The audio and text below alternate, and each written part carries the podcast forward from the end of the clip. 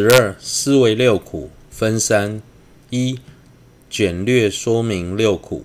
亲友书中说有六种：一、无有决定；二、不知厌足；三、烁烁舍身；四、数数结身；五、烁烁高下；六、无伴之过患。六苦当中，一、无有决定。我们的周遭轻敌的角色并不固定。要是了不了解这一点，在面对轻敌时，内心就会升起强烈的贪嗔，进而设法保护亲人、消灭敌人，所造的全是恶业。二、不知不知厌足，众生在享乐时多半不易满足。对此，宗大师在《功德之颂本》里曾说：“受用无厌一切众苦门。”这句话简洁有力。假如在享乐时不知满足，那就等于开启了另一扇痛苦的大门。如同口渴的人为了解渴，却喝下海水，反而越喝越渴。相同的。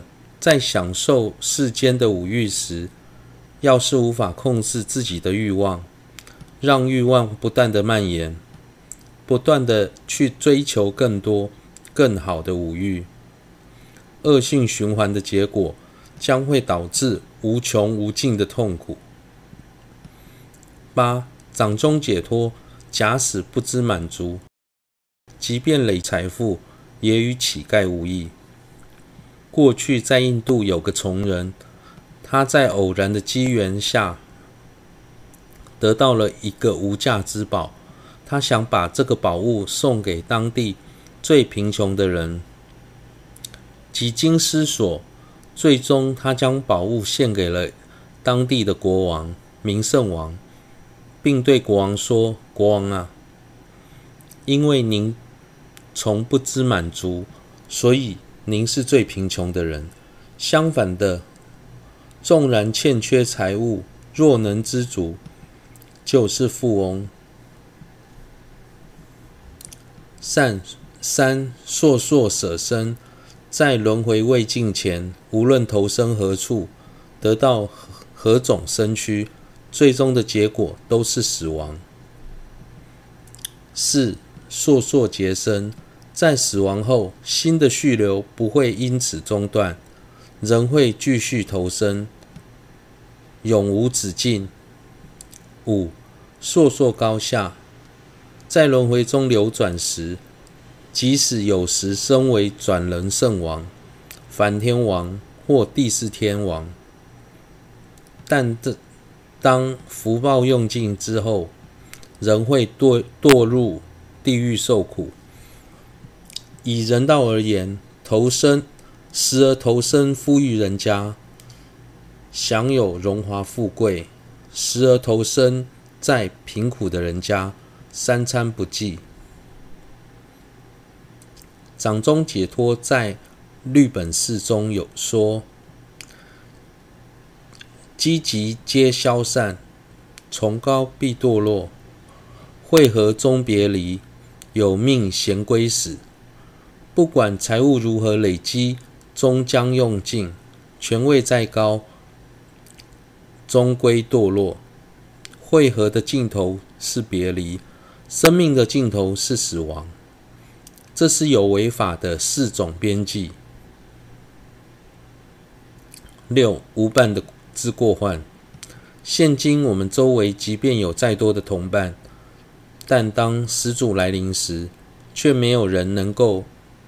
陪我们同行，最终还是必须一个人独自面对死亡。二，将此总色为三而作说明。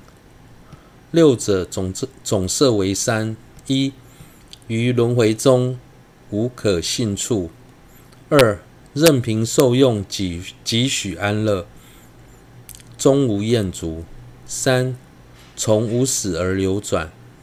初中有四：一、不可信任所得之身，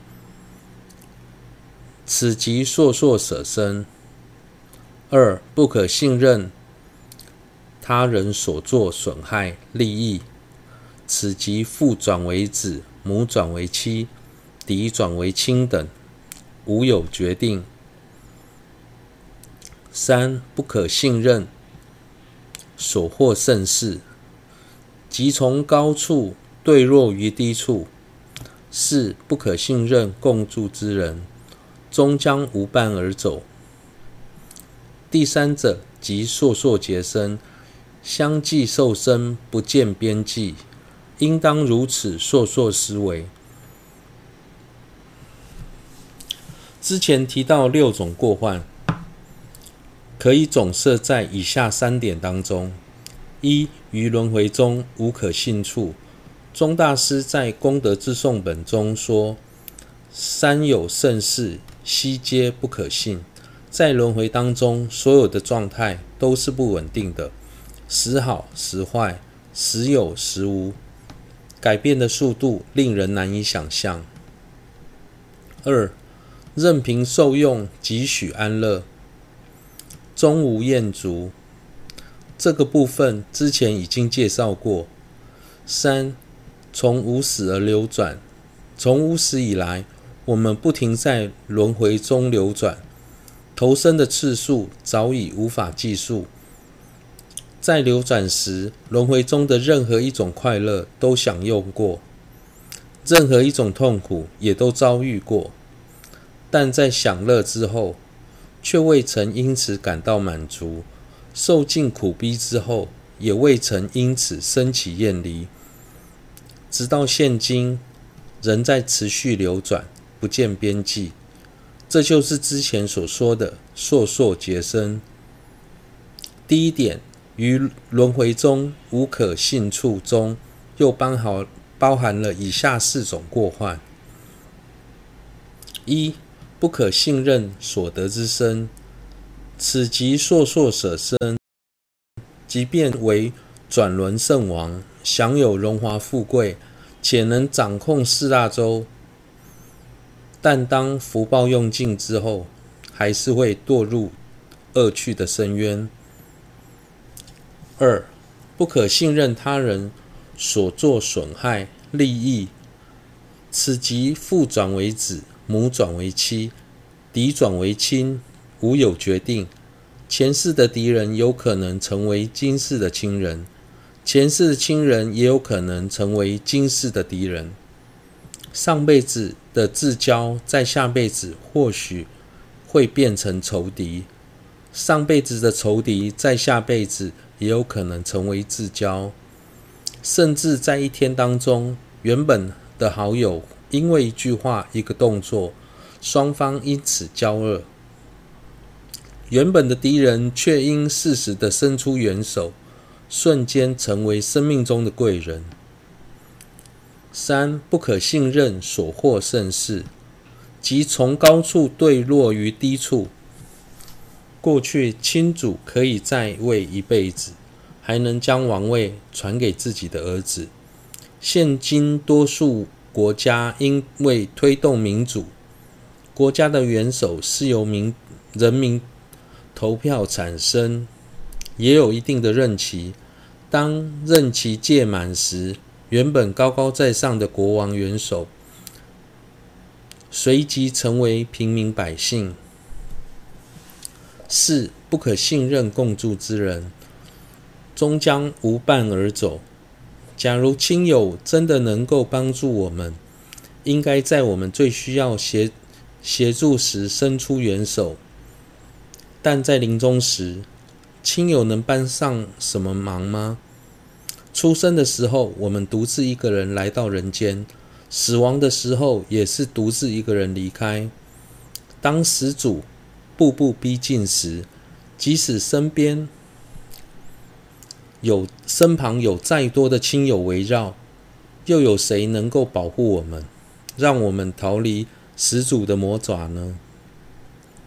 三、有漏的感受中无无自性乐，又增增添增又增贪之现前乐受，多于多是于苦渐减轻时，生起乐觉。无有不带除苦之自性乐。譬如走久生苦，由坐便能生起乐觉，此乃前苦由大渐减轻时，悟觉于乐渐次生起。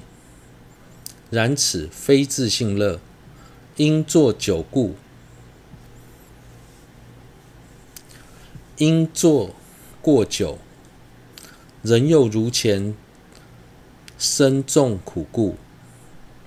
若是自性乐之因者，应如苦因。任凭如何复依，其苦渐增。如是依附行住坐卧饮食日光及阴影等。亦应任凭依附久及久，便能渐渐起而许安乐。然渐过久为生痛苦，此等亦如入胎经及四百论本释所说。当我们在享受轮回的安乐时，容易生起贪欲。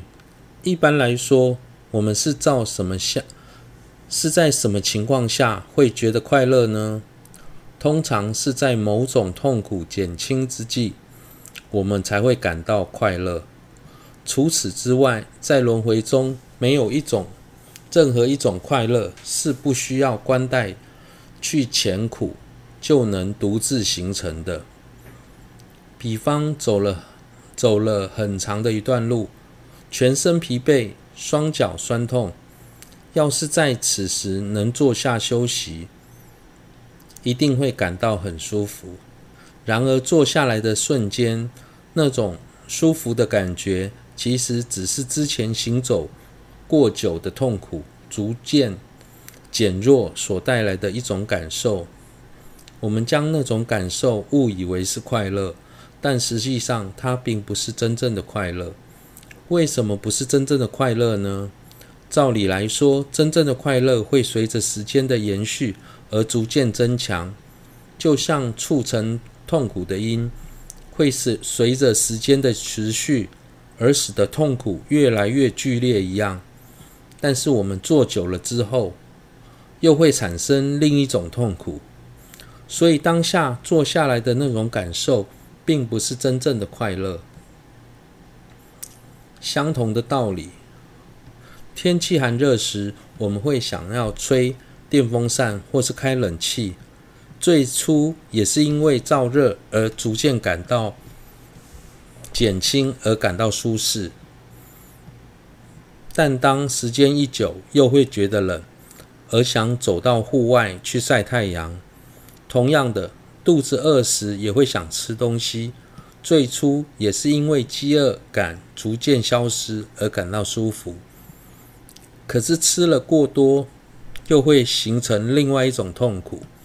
因此，世人普遍认定的快乐，只不过是前面的苦从大渐减，后面的苦从小见真的一种感受，但实际上并非真正的快乐。十，自尊若若伤若不闻疾。应该区分，我们眼前的快乐虽是乐，但它既不是自信乐，也不是快乐的本质。它是痛苦的本质，但不是苦。这之间的差异，这